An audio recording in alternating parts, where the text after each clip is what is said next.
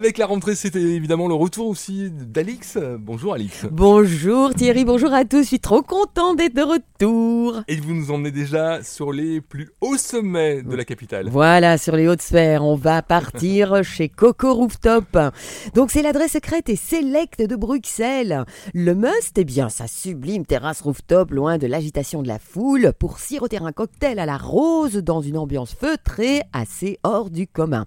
Ce nouvel écrin très glamour caché derrière l'avenue Louise vient de se dévoiler depuis le 30 juin dernier, évidemment, puisque bon, ben. Ah oui, il y a c'est- l'ouverture du Voilà. de. C'était l'été. Euh, ben, c'est vrai qu'on est déjà bientôt. Ah, c'est l'automne, On est déjà. ah, on est déjà en automne. Ça va trop vite, ça va trop vite. Ouais. Au programme, eh bien, des codes du speakeasy mixés avec une atmosphère entre le boudoir et le resto hyper sophistiqué.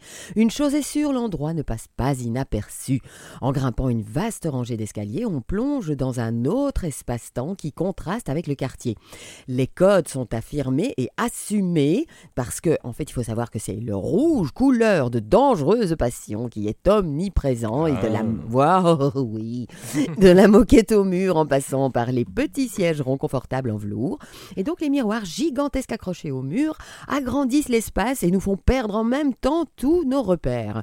En fait, je ne sais pas si tu te souviens, c'était le restaurant chez Adrien ou Adrienne sur l'avenue de la Toison d'Or. Ah oui, avec grande, Ah, je grande l'ai pas connu, mais euh, ni la femme de Rockin. Vous- Eh bien, mais quand je te donnerai l'adresse, peut-être que ça te dira quelque chose.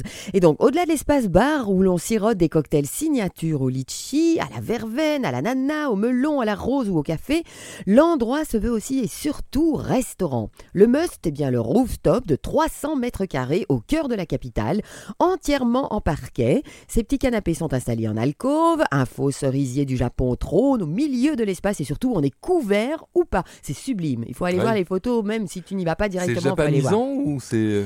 Pas vraiment, non, c'est plutôt euh, full romantique, Oui, très coco, un peu baroque, voilà. coco, voilà. C'est juste en face de, coco, le, euh, de, de rooftop. coco, voilà. Ouais. Et c'est juste en face de l'hôtel euh, The, The Hotel. Ah oui, The. Hotel.